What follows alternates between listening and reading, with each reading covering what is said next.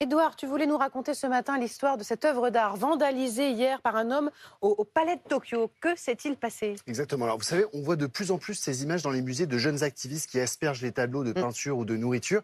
Sauf que là, c'est pour défendre une cause écologiste. Ce qui s'est passé hier au Palais de Tokyo n'a rien à voir. En fait, un homme, euh, hier, un octogénaire, se promenait dans les allées du musée. Il visitait l'exposition Ma pensée sérielle de l'artiste suisse Myriam Kahn, et il- qui se tient d'ailleurs au Palais de Tokyo. Il a réussi à déjouer la sécurité et il a jeté de la peinture mauve sur une, Ah oui. sur une C'est ce œuvre. qu'on voit là. Voilà. sur l'œuvre Fuck Abstraction, comme on voit là. Il avait dissimulé cette peinture dans une bouteille de médicaments. Attends, Fuck Abstraction, c'est le titre de l'œuvre. Oui, exactement. Ouais, ouais. Alors, il a été placé en, en garde à vue. Mais, mais pourquoi, en fait, il s'en est pris à.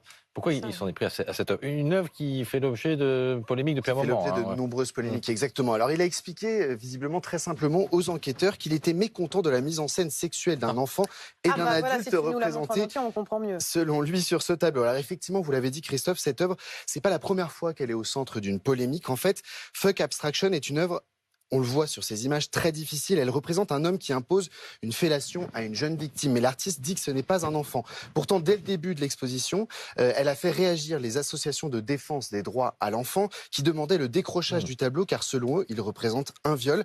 Mais le tribunal administratif et le Conseil d'État avaient rejeté il y a deux semaines euh, cette demande. Une pétition en ligne a aussi été créée par une association.